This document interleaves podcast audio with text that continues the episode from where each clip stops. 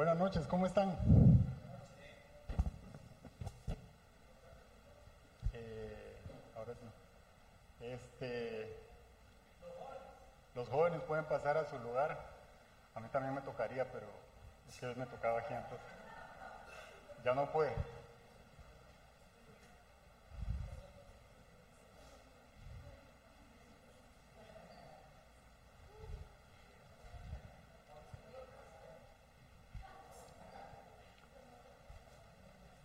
Es un día muy lindo, un día muy especial. Yo espero que el Señor hable a sus corazones, espero que el Señor use el mensaje para plantar una semilla en el corazón de cada uno de ustedes. Eh, Mateo 26, del 47 al 56, describe el arresto de Jesús. Jesús venía de compartir la Santa Cena con sus discípulos, de predecir varias cosas y entonces nos describe lo siguiente, versículo 47 dice, todavía estaba hablando Jesús cuando llegó Judas, uno de los doce, lo acompañaba una gran turba armada con espadas y palos, enviada por los jefes de los sacerdotes y los ancianos del pueblo. El traidor les había dado esta contraseña, al que le dé un beso, ese es, arréstenlo. Enseguida Judas se acercó a Jesús y lo saludó. Rabí le dijo, y lo besó. Amigo, le replicó Jesús, ¿a qué vienes? Entonces los hombres se acercaron y prendieron a Jesús. En eso uno de los que estaban con él extendió la mano, sacó la espada e hirió al siervo del sumo sacerdote, cortándole una oreja. Guarda tu espada, dijo Jesús, porque los que a hierro matan, a hierro mueren. ¿Crees que no puedo acudir a mi Padre y al instante podría, pondría a mi disposición más de 12 batallones de ángeles? Pero entonces, ¿cómo se cumplirían las escrituras que dicen que así tiene que suceder? El 55 dice, de inmediato dijo a la turba, ¿acaso soy yo un bandido para que vengan con espadas y palos a arrestarme? Todos los días me sentaba a enseñar en el templo y no me prendieron. Pero todo esto ha sucedido para que se cumpla lo que escribieron los profetas. Entonces, vea cómo termina. Todos los discípulos lo abandonaron y huyeron. Todavía no lo habían crucificado, ¿verdad? Todavía no lo habían aprendido siquiera. Y ya los discípulos se habían ido y lo habían dejado. Cualquier parecido con la realidad es así. Si eso le pasó a Jesús, nos pasa a nosotros cuando tenemos problemas y se desaparece la gente. Y no porque sea mala. Muchas veces es el plan de Dios que los amigos se aparten un rato o que no te llamen porque Dios quiere tratar a solas contigo. No significa que la gente sea mala, muchas veces. Es simplemente que Dios está tratando con cada quien a su manera, ¿verdad? Y el Señor siempre va a buscar esos momentos a solas con nosotros porque a Él le encanta relacionarse con sus hijos. Ese es nuestro Dios. Y estos versículos al principio, la verdad es que eh, varias veces que los había leído, me llamaba mucho la atención el milagro que Jesús hizo con Malco. Malco es el siervo del sumo sacerdote al cual lo dejaron como que era tacita, solo con una oreja. Entonces, y me llamaba la atención el milagro y, empecé a estudiar por qué, pero realmente lo que hoy en esta noche yo quiero compartir con ustedes es lo que el Señor eh, habló a mi corazón. He tenido esto parqueado muchas veces y la verdad es que el momento en el que Dios habla es perfecto, así que yo espero que hable a sus vidas y les voy a pedir que cierren sus ojos y vamos a hacer una oración. Padre, te doy gracias en este, en este día, en esta noche. Y yo te pido que pases por cada día que está ocupada, Señor. Habla tú, Señor. Este es tu día, es tu palabra, es tu plan y aquí está nuestro corazón, Señor. Abierto, queremos escucharte. Queremos que hables a nuestra vida, Señor.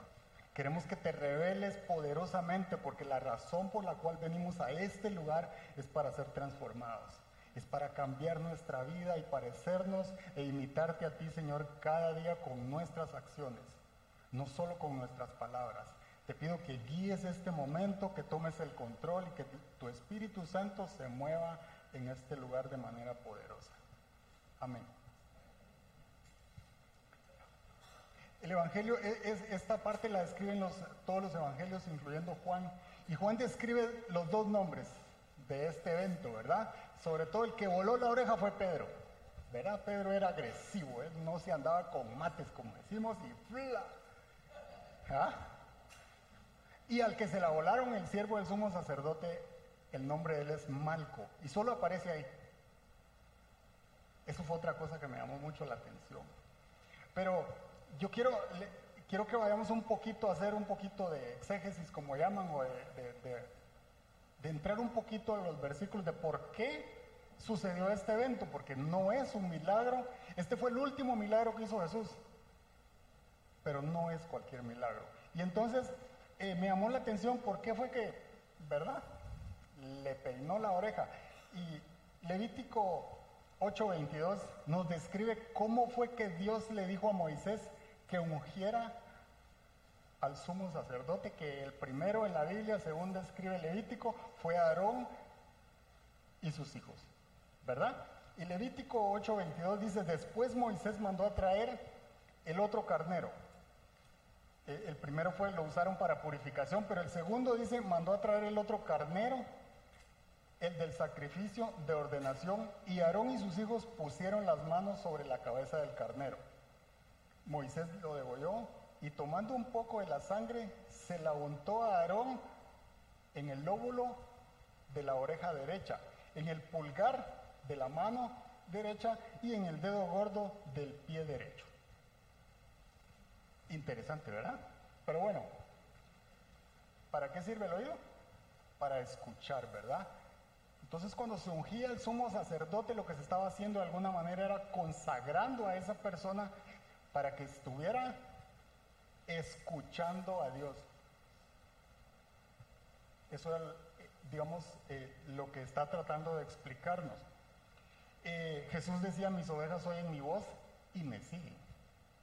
Deuteronomio 28 describe, si escuchan atentamente mi voz y obedecen lo que yo les mando el día de hoy, ¿verdad? Serán benditos en el salir, en el regreso, en la ciudad, en el campo, etcétera, etcétera. La importancia de escuchar a Dios. No de escuchar de Dios, escuchar a Dios. Y recordemos que estamos hablando del sumo sacerdote, que era la persona que entraba al lugar santísimo, ¿verdad? A hacer expiación de los pecados de las personas una vez al año. Y el pulgar derecho porque eh, de alguna manera representa obediencia a Dios. Y el pulgar del dedo gordo del pie derecho que seguiría los caminos de Dios. En otras palabras, ser una persona dedicada al servicio de Dios. Y Romanos 10:15 nos dice, hermosos son los pies de los que anuncian la paz. Eso fue un preámbulo para describirle por qué fue que le voló la oreja derecha. Bueno, ¿sabe qué estaba haciendo? El siervo, el sumo sacerdote, de alguna manera era el discípulo de ese sumo sacerdote. ¿Y cuál cree que era el sueño del, siervo? Llegar a ser sumo sacerdote, ¿cierto? Entonces, ¿qué le iban a ungir a, a Malco en el momento en el que él llegara a ser sumo sacerdote? No tenía. Le estaban quitando su sueño a Malco. Le estaban diciendo, hasta aquí llegó Malco, ¿verdad? Porque no iban a poder ungir a Malco como un sacerdote, porque ya no iba a tener la oreja. Y recuérdense que eh, en ese momento era tan importante porque eso representaba que esa persona iba a seguir los caminos de Dios, pero que iba a escuchar a Dios. Y más adelante vamos a, a terminar de comprender un poquito qué era lo que hacía exactamente el sumo sacerdote. Pero muchas veces queremos resolver las cosas a nuestra manera.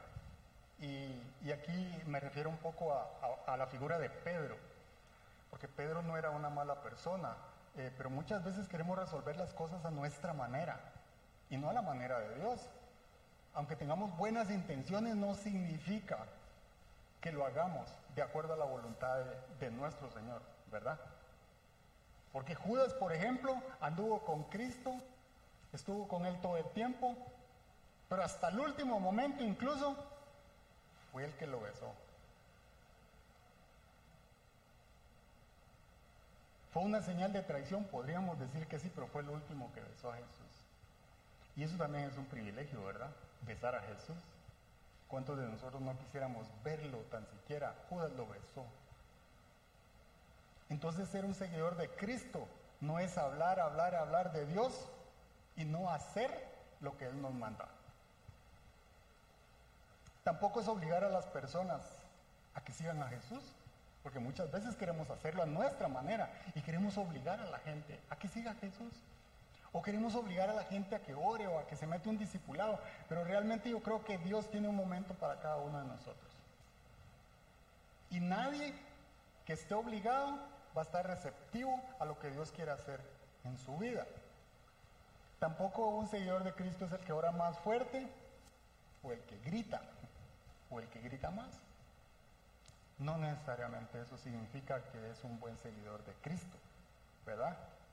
O nos podemos ir al extremo y decir, bueno, tampoco es el que sigue a Jesús el que dice, yo no me voy de aquí hasta que sanen cinco y se liberen diez.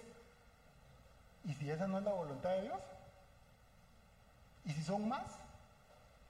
¿O qué pasa si no hay nadie? Recordemos que Jesús muchas veces dijo, ya no sigo porque aquí hay incredulidad. Y eso fue en su tierra natal, ¿verdad? Entonces, un seguidor de Cristo es el que hace la voluntad de Él. Es así de simple. Póngale cualquier otra cosa, pero un seguidor de Cristo es el que sigue a Cristo, el que hace lo que a Él le agrada, el que hace la voluntad de Dios. Y entonces la pregunta es, ¿por qué le, por qué le cortó la oreja, verdad? Ese detallito es, es, es, un poco, eh, no sé cómo llamarlo, pero eh, ¿por qué no le dio en otro lado? Yo me hacía la pregunta, ¿y, qué pasó, verdad? Pues ¿cómo le va directo a la oreja. Y solo pueden haber dos razones.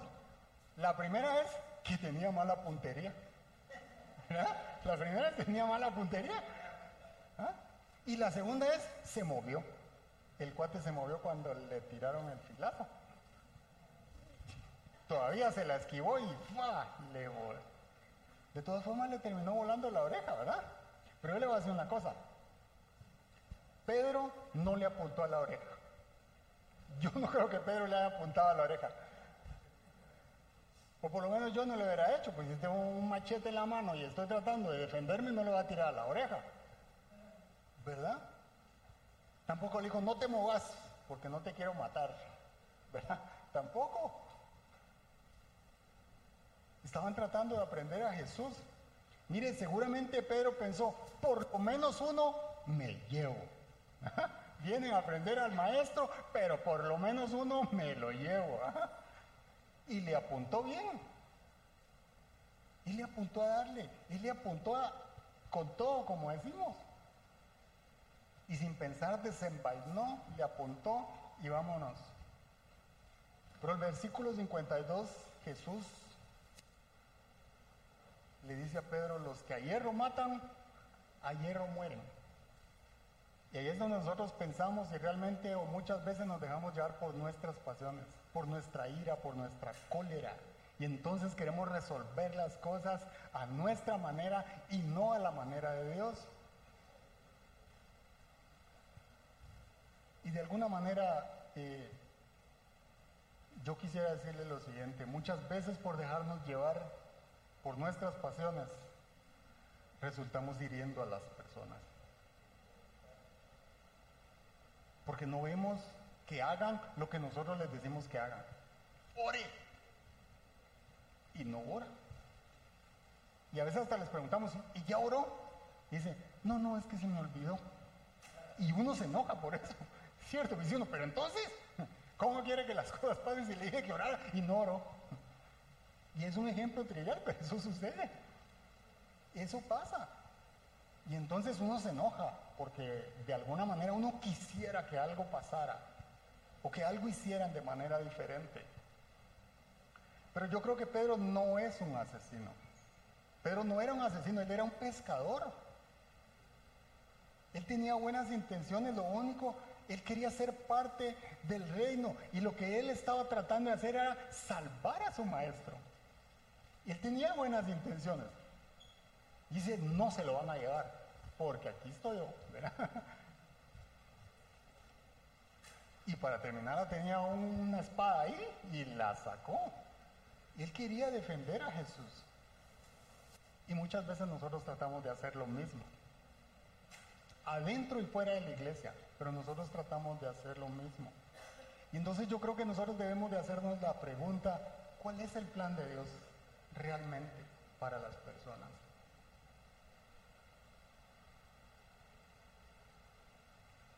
Entonces estos versículos realmente no están describiendo cualquier milagro. Están describiendo el gran milagro que Cristo hizo en la cruz del Calvario por nosotros. El plan de Dios es que tengamos un corazón reconciliador, aunque no nos guste, aunque no nos agrade, aunque muchas veces no actuemos de esa manera.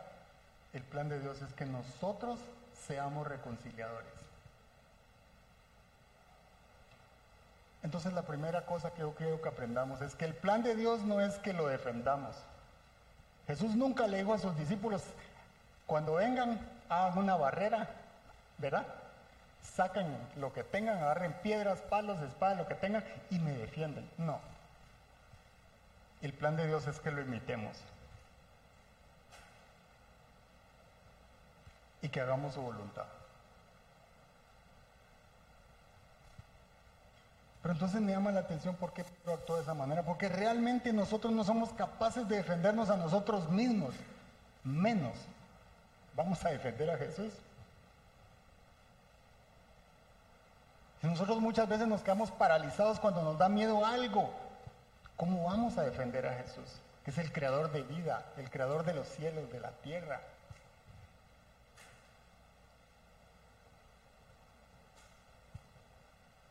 Pedro era una de las personas más cercanas o del círculo íntimo de Jesús. Y mire, la primera cosa que me llamó la atención de Pedro es que Pedro tenía acceso a la sabiduría y al conocimiento de primera mano. Él hablaba de tú a tú con Jesús y esta situación, ¿por qué en ese momento se volvió una novedad para Pedro si Cristo se lo había descrito? Él Jesús le había dicho que esto iba a suceder. Lucas 9:22 dice, el Hijo del Hombre tiene que sufrir. Este es Jesús anticipando el evento en el cual estaban viviendo. El Hijo del Hombre tiene que sufrir muchas cosas y ser rechazado por los ancianos, los jefes de los sacerdotes y los maestros de la ley. Es necesario que lo maten y que resucite al tercer día. Y este es Jesús hablando con quiénes? Con ellos. Y ahí estaba Pedro. Mire lo que dice Mateo 16, 16. Este es cuando le preguntan, ¿quién dicen ellos que soy yo? Y después de responder le dice, ¿y quién dicen ustedes que soy yo? Y Pedro, como siempre, dado un paso adelante para todo, él le responde. Y le dice esto a Jesús, tú eres el Cristo, el Hijo del Dios viviente. Jesús le dice, esto te lo reveló mi Padre. Entonces, ¿por qué Pedro saca la espada para tratar de defender a Jesús si no era necesario? Jesús no necesitaba que Pedro lo defendiera. En ningún momento le dio esa instrucción. ¿Sabe qué pasa? Que muchas veces leemos la Biblia, escuchamos eh, prédicas, todo lo que usted quiera, pero en el momento de la prueba actuamos diferente de cómo dice la Biblia y actuamos de acuerdo a nuestras pasiones, a nuestras emociones, a nuestros sentimientos. Por eso Pedro, Pedro sabía que esto iba a suceder. Pero él era, él impulsivo y de alguna manera estaba actuando de manera diferente a la que debería de haber, haberlo hecho. Jesús también le había dicho a Pedro, vas a ser probado. Pero Pedro sacó pechito ahí al último momento Y como los machos, a mí nadie me da.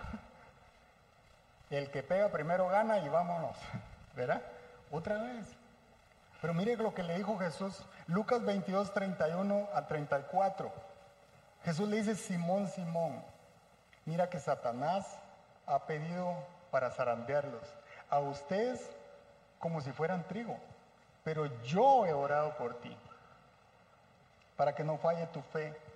Y tú, cuando te hayas vuelto a mí, fortalece a tus hermanos. Señor, respondió Pedro otra vez, estoy dispuesto a ir contigo tanto a la cárcel como a la muerte. Pedro, te digo que hoy mismo, antes de que cante el gallo, tres veces negarás que me conoces. Es que Pedro parecía chapín, no tenía pelos en la lengua, y entonces él hablaba y después pensaba. ¿Verdad? Y eso nos pasa a muchos de nosotros. Hablamos y después estamos, perdóname Señor, porque no tenía que haber dicho eso. Y a Pedro le estaba pasando esto también.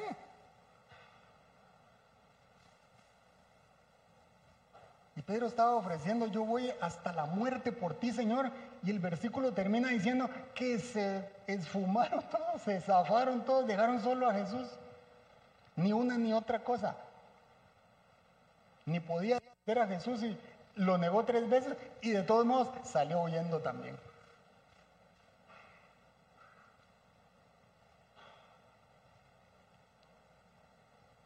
Y eso nos pasa a nosotros también. Yo imagino a Pedro pensando a Jesús no te le acercas, ¿verdad? Porque la emoción nos gana, porque el sentimiento, la pasión que sentimos en ese momento y decimos lo que no tenemos que decir y hablamos las cosas que no tenemos que hablar. Y Pedro representa la iglesia, ¿verdad? Y esto nos pasa adentro de la iglesia, pero también nos pasa en la calle. Que muchas veces dañamos a la gente y le cortamos la oreja. En lugar de reconciliar a la gente con Jesús. Usted dice, ¿cómo nos pasa en la calle? Bueno, cuando rechazamos al ateo, al agnóstico, al gay, a la lesbiana. Y creemos que no deberíamos de acercarnos a ellos. no es que estemos de acuerdo con lo que hacen, pero Jesús dijo que debemos amarlos, que debemos abrazarlos, que nosotros no debemos rechazarlos, que debemos de ser esas personas que reconcilian el corazón de la gente con la cruz, con Jesús. ¿Qué tal el chismoso?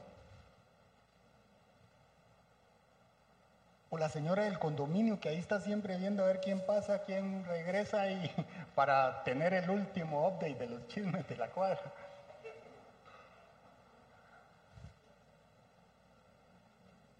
Ese es el momento en que nosotros estamos juzgando, dañando a la gente. O los motoristas en la calle, ¿se ha fijado? Pasa aquí, usted puso el que para cruzar o para acá o para acá, y pasa el y te voy a dar. y, realmente se le sale a uno, ¿verdad? No sé si estoy hablando solo por mí, pero, pero es que pasa, pasa muchas veces y entonces, ojalá que caiga fuego del cielo.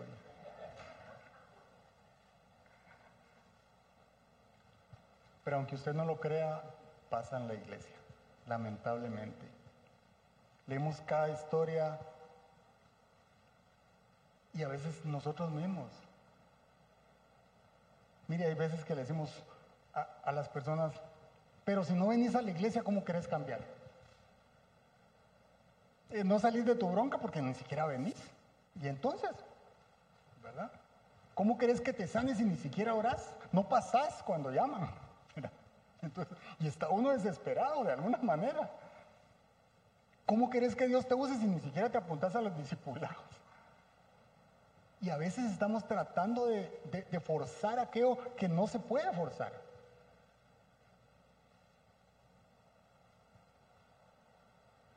Y entonces decimos, si no haces esto, si no haces lo otro, entonces ¿cómo querés que Dios haga eso? Y es porque nos dejamos llevar por nuestras pasiones.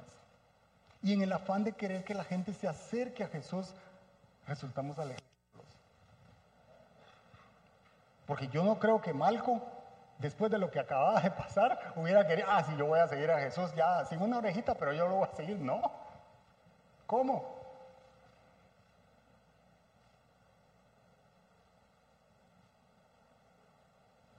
Pedro se dejó arrastrar por sus pasiones y se cegó.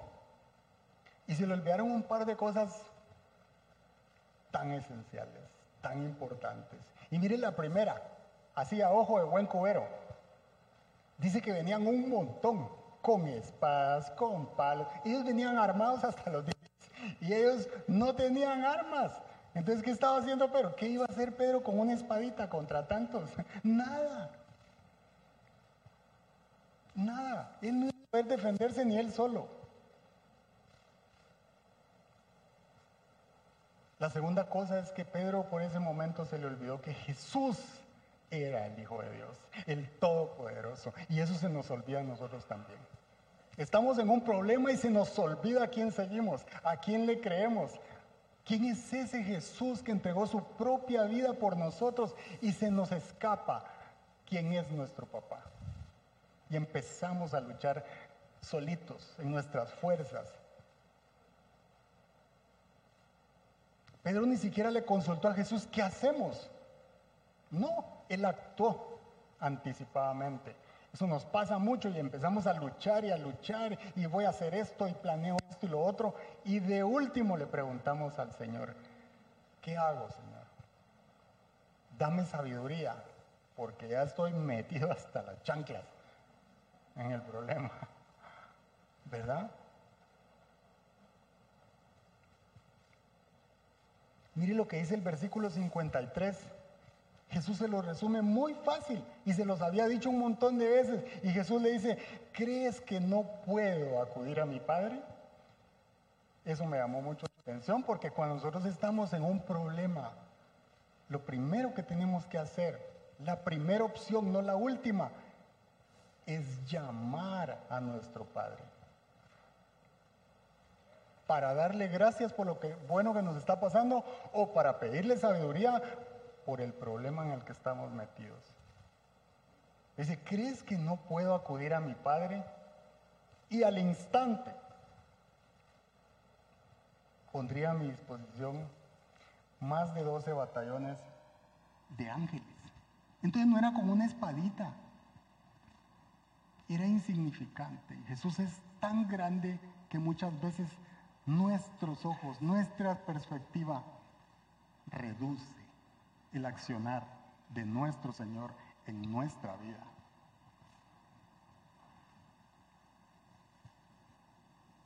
Y muchas veces, aunque nos duela, ese es el plan de Dios.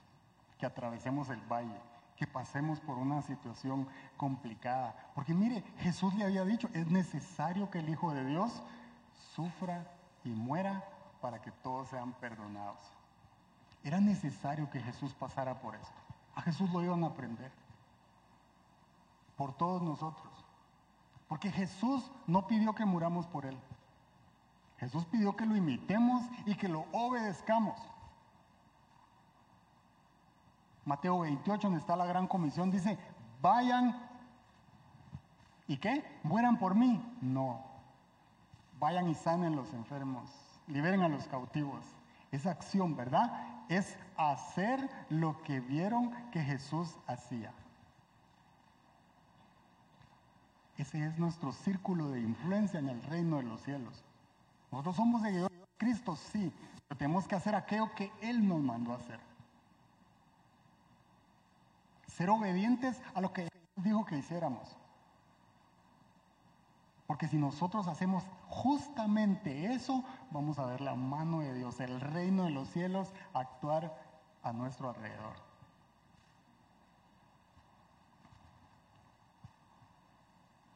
La segunda cosa es que el plan de Dios está por encima de nuestras buenas intenciones o motivaciones.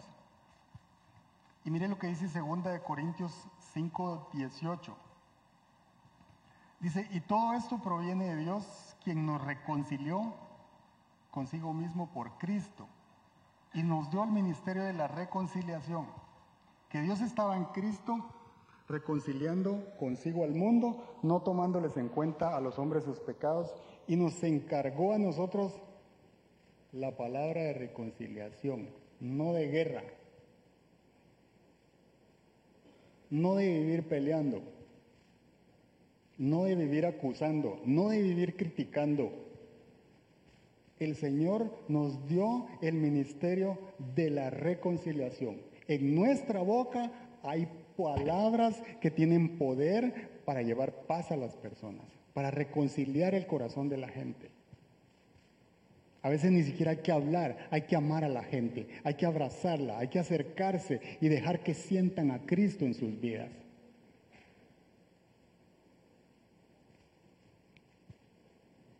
Yo no sé si a usted le ha pasado, pero por ejemplo, yo creo que todos hemos tenido ese amigo que le hablamos y le hablamos de Cristo, ¿ah? tenemos el chance, ahí nos atrevemos y le hablamos de la Biblia y le hablamos de la iglesia y no hay forma que cambie. Ese cuate parece que, que se va a quemar en el infierno. ¿ah? Y, uno y, uno hace todo lo, posible, ¿verdad? Tratando de, cada vez que da un chancecito ahí le hace, no, no, pero mira, ¿verdad? Dios te va a dar, no, pero mira, y no hay forma que le entre la palabra de Dios. Y entonces nos resulta cayendo mal. No es cierto. Nos resulta cayendo mal. Voltea a ver al que tiene a la par y dígale, no me caes mal.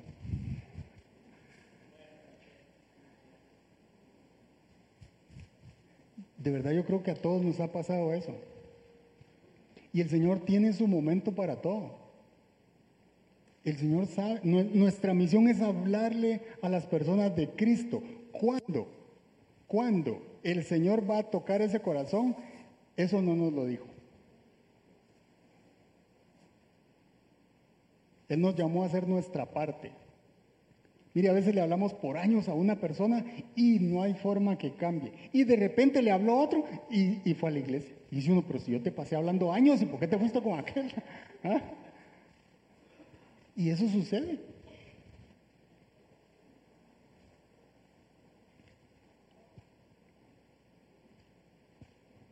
Pedro representa a la iglesia y, mire, podríamos decir que en esta escena está representando a los cristianos religiosos, porque muchas veces somos así, ¿verdad? Que intentamos cambiar a las personas haciendo nuestra propia voluntad de forma consciente o inconsciente. Pero nos dejamos llevar por eso y entonces resultamos dañando a las personas. Y la iglesia ha alejado a las personas de Cristo porque somos amor en la iglesia y mal ejemplo en la calle.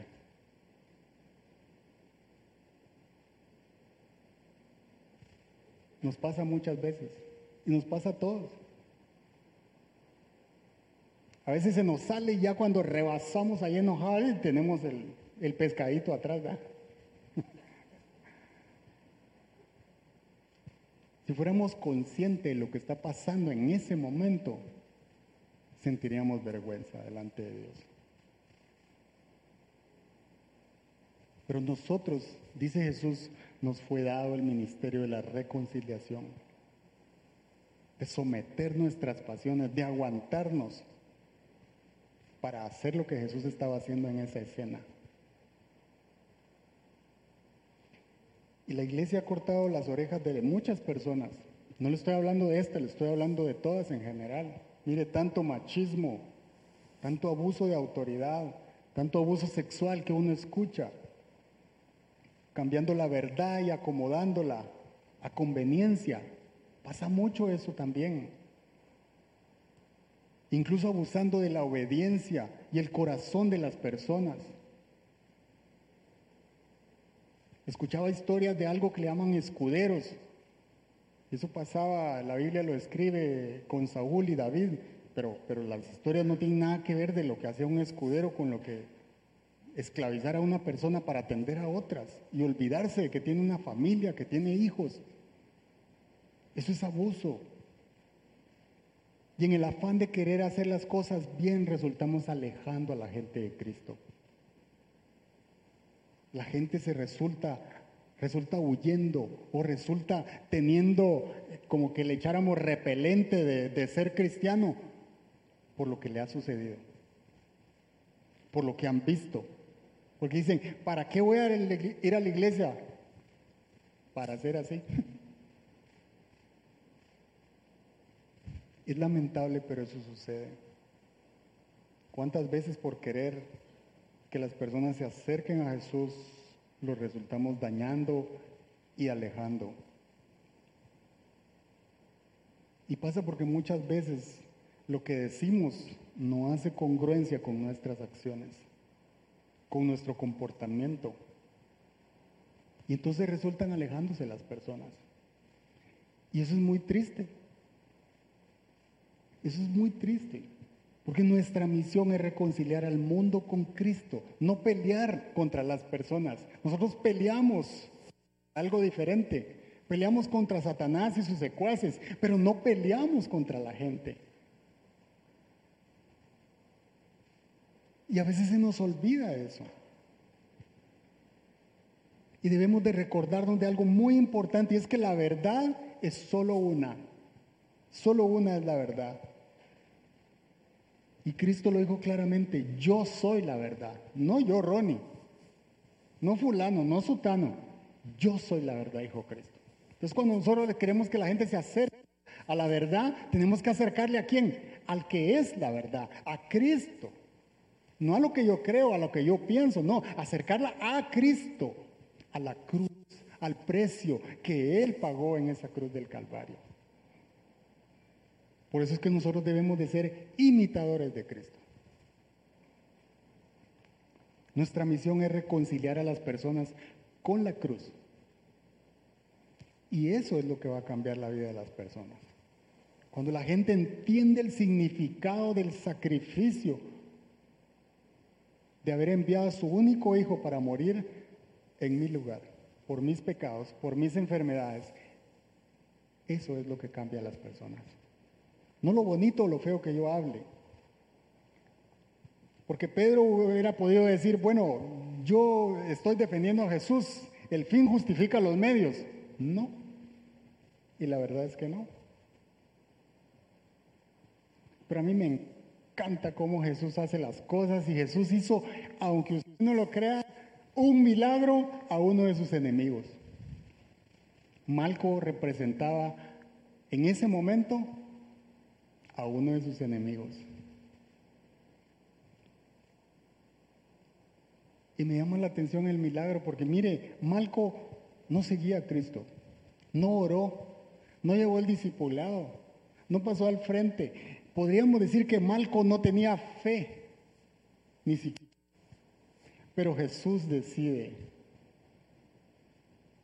extender su mano, tocar su costado y sanarlo. Lo que yo le quiero decir es que así como Jesús fue a tu encuentro, te encontró, te sanó, te salvó, igual lo hizo por los que están afuera. Igual lo hizo por cada persona que el mundo rechaza. Porque Él vino por todos, por todos nosotros. Él murió por todos, no solo por unos. La decisión es de los demás, la decisión es de las personas que no le han conocido, pero Él murió por todos. Y nuestra misión es presentarles a Cristo, para que más y más personas puedan venir al reino a conocer a Cristo, a conocer a su Padre. Y justo antes del milagro, Jesús le había dicho a Pedro que era lo que él esperaba que hiciera en ese momento. Mire, Juan 13:34, Jesús le dice claramente lo que él esperaba que hiciera, no solo en ese momento. Este mandamiento nuevo les doy. Así empezó Jesús diciéndole, este mandamiento nuevo les doy, que se amen los unos a los otros. No que se macheteen, ¿verdad? No le dijo eso, que se amen los unos a los otros. Y a veces no lo hacemos literalmente con una con una espada, con un cuchillo, lo hacemos verbalmente. Nuestras palabras pueden herir más que cualquier otra arma. A veces un mal gesto, una mala palabra y se desatan guerras como describe la Biblia, por nuestras pasiones, por dejarnos arrastrar por el momento. Pero Jesús les está diciendo, yo les mando hoy que se amen los unos a los otros. Así como yo los he amado, también ustedes deben amarse los unos a los otros. De este modo, todos sabrán que son mis discípulos, si se aman los unos a los otros. Y lo vuelve a repetir. ¿Usted quiere saber si es seguidor de Cristo? Ahí está.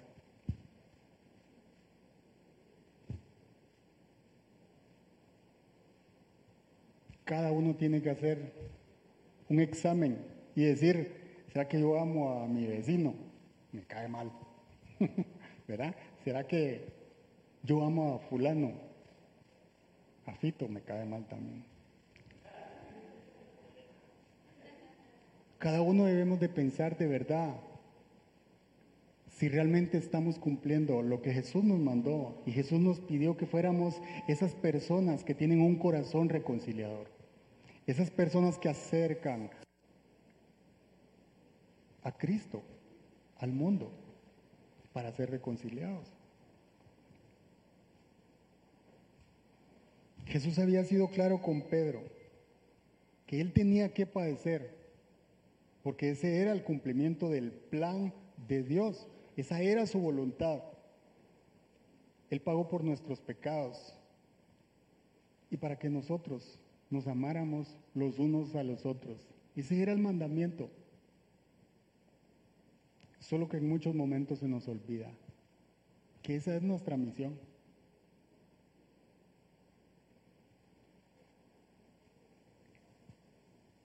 Pero no era malo y yo le recuerdo, por ejemplo, que después de haber negado a Cristo y haber salido yendo otra vez a pescar, que era lo que él sabía hacer, Jesús va al encuentro y es ahí donde Pedro cambia la perspectiva. Cuando Jesús le dice, Pedro, ¿me amas? Porque Jesús sabía todo lo que había pasado. Sabía la instrucción que le había dado, sabía que lo había negado, sabía que aquí había actuado mal. Y Jesús le dice, Pedro, ¿me amas?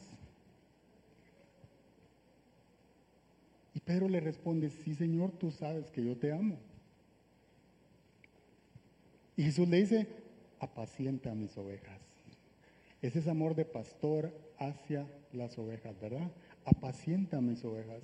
Si no sabemos qué hacer con el vecino, apacienta al vecino, apacienta al motorista, apacienta al que, no sé, al que te hizo daño, al que te despidió,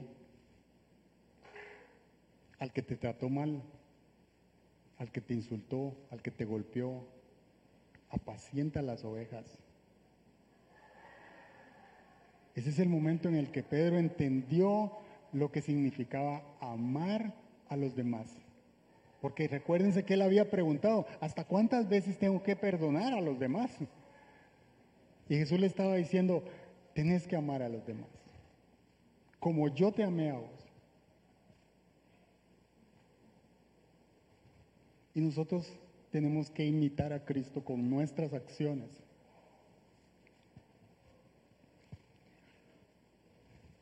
Y termino el punto 3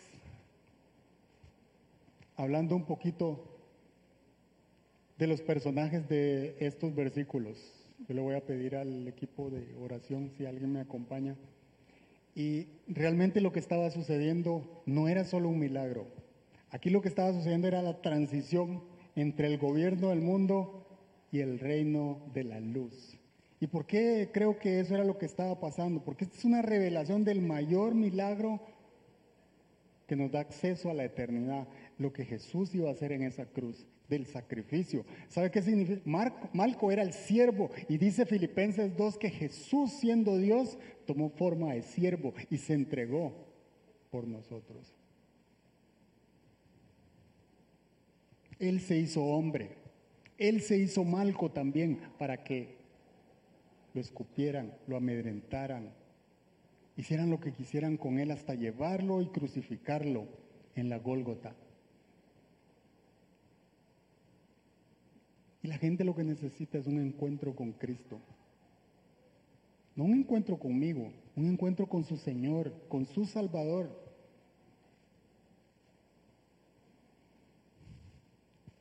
Y Pedro es la imagen de la iglesia.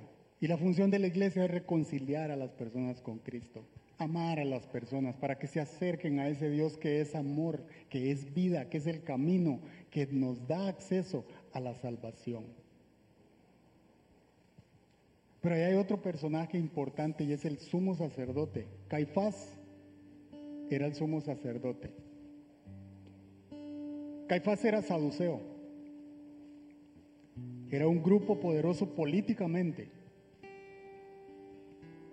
Y se caracterizaban por obedecer rígidamente la ley.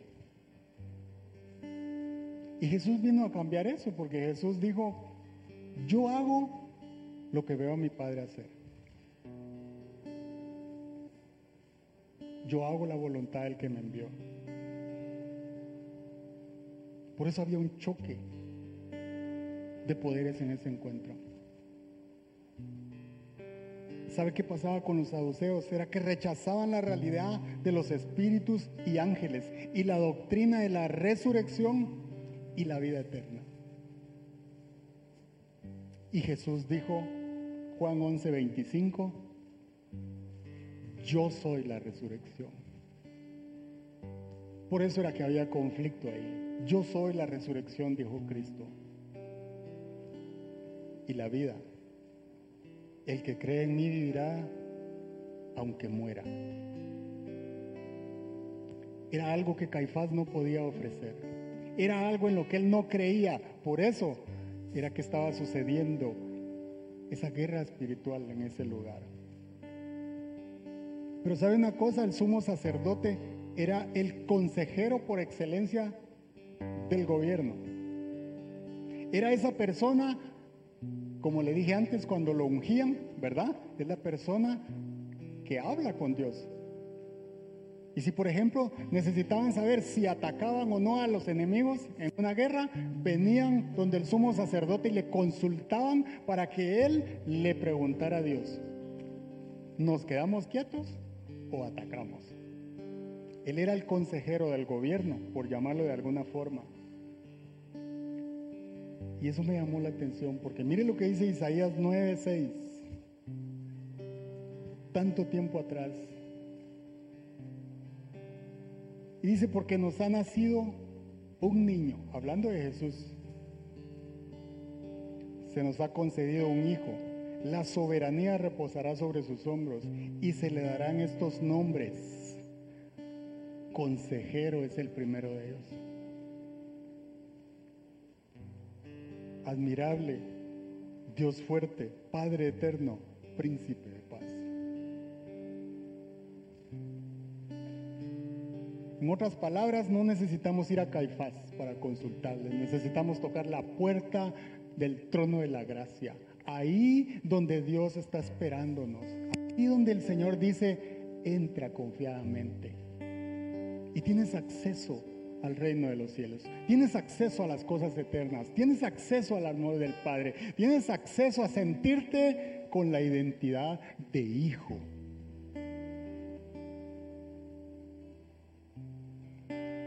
Voy a pedirle que se ponga de pie.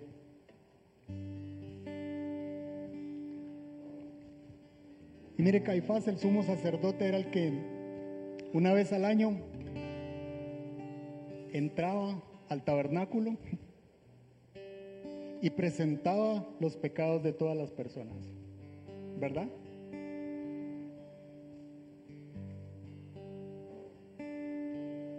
Y la Biblia dice que Jesús es nuestro gran sumo sacerdote. Él derramó su sangre en esa cruz una vez y para siempre. No cada año, una vez y para siempre. Él entregó su cuerpo en ese lugar. Él derramó su sangre por usted y por mí.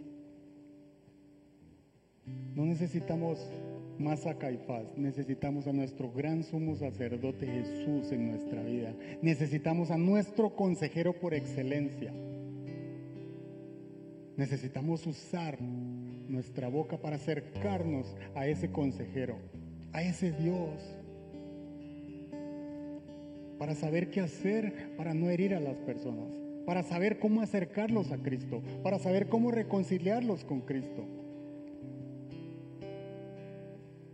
Porque el plan de Dios siempre fue salvar al mundo, no condenarlo. Y Juan 3:17 nos dice eso. Juan 3:17 nos resume eso. Dice, Dios no envió a su Hijo al mundo para condenar al mundo, sino para salvarlo por medio de él. Entonces, si Jesús vino a salvar al mundo, ¿por qué nosotros vamos a condenar al mundo? ¿Por qué nosotros no vamos a ser esas personas que reconcilian al mundo con Cristo?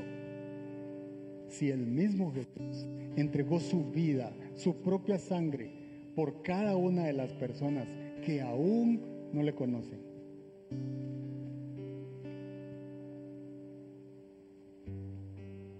Era necesario ese encuentro para que hubiera una transición entre el gobierno de este mundo y el reino de la luz y el reino de los cielos.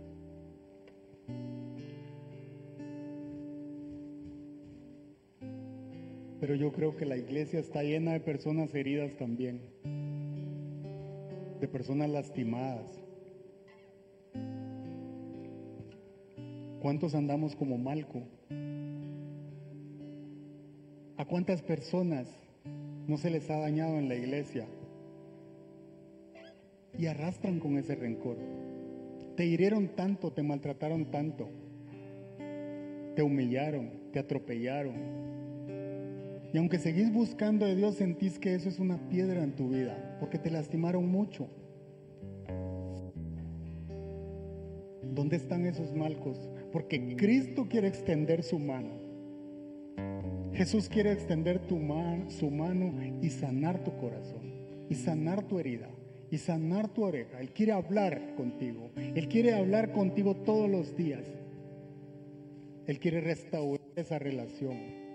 Porque nuestra relación no es con líderes, es con Cristo, es con Jesús, es con el Dios vivo, el que fue, el que es y el que será. ¿Cuántas personas andan heridas a causa del liderazgo? ¿Cuántos corazones andan lastimados, fracturados? Y yo quiero decirte algo, si eso te pasó, queremos orar por ti. Queremos decirte perdón por esas personas porque Cristo vino y entregó su vida por ti. queremos que perdones. Queremos que abras tu corazón y se lo entregues a Dios. Porque Dios quiere sanarte. Dios quiere restaurarte. Dios quiere liberarte de esa carga.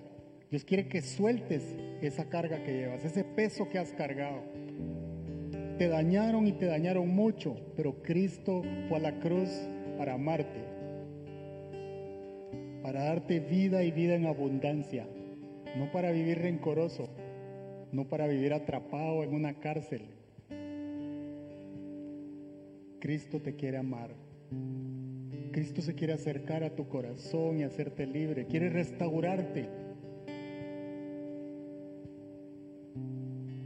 Quizá te profetizaron algo y nunca se cumplió y te sentiste dañado también. Te dijeron algo que no pasó.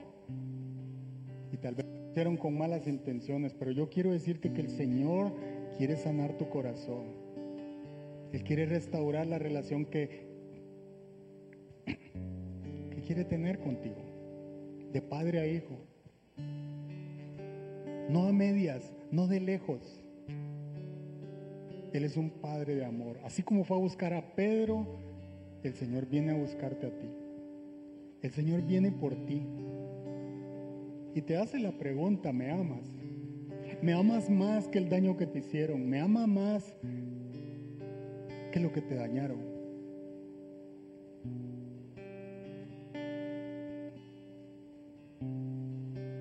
Si tú eres esa persona, si tú eres una de esas personas, levanta tu mano.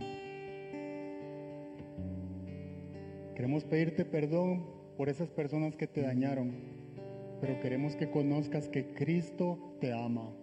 Queremos abrazarte. Queremos amarte como Cristo nos pidió que lo hiciéramos. Así que si tu corazón ha estado dañado, ha tenido rencor, yo te voy a pedir que lo pongas en las manos del Señor, Él está en este lugar. Y si por otro lado tú no eres de las personas que tal vez dice yo no soy malco a mí, creo que no me hicieron daño, pero te recuerdas que tal vez tú le hiciste daño a alguien más y tal vez fue sin querer, tal vez fue por quererte dejar llevar por las pasiones, por la buena intención, por la motivación. Dios también quiere sanar tu corazón. Así como lo hizo con Pedro, Él quiere sanar la relación que tiene contigo, que sepas que es amor lo que tenemos que darle a las personas que tenemos que ser las personas que reconcilian a las personas con Cristo.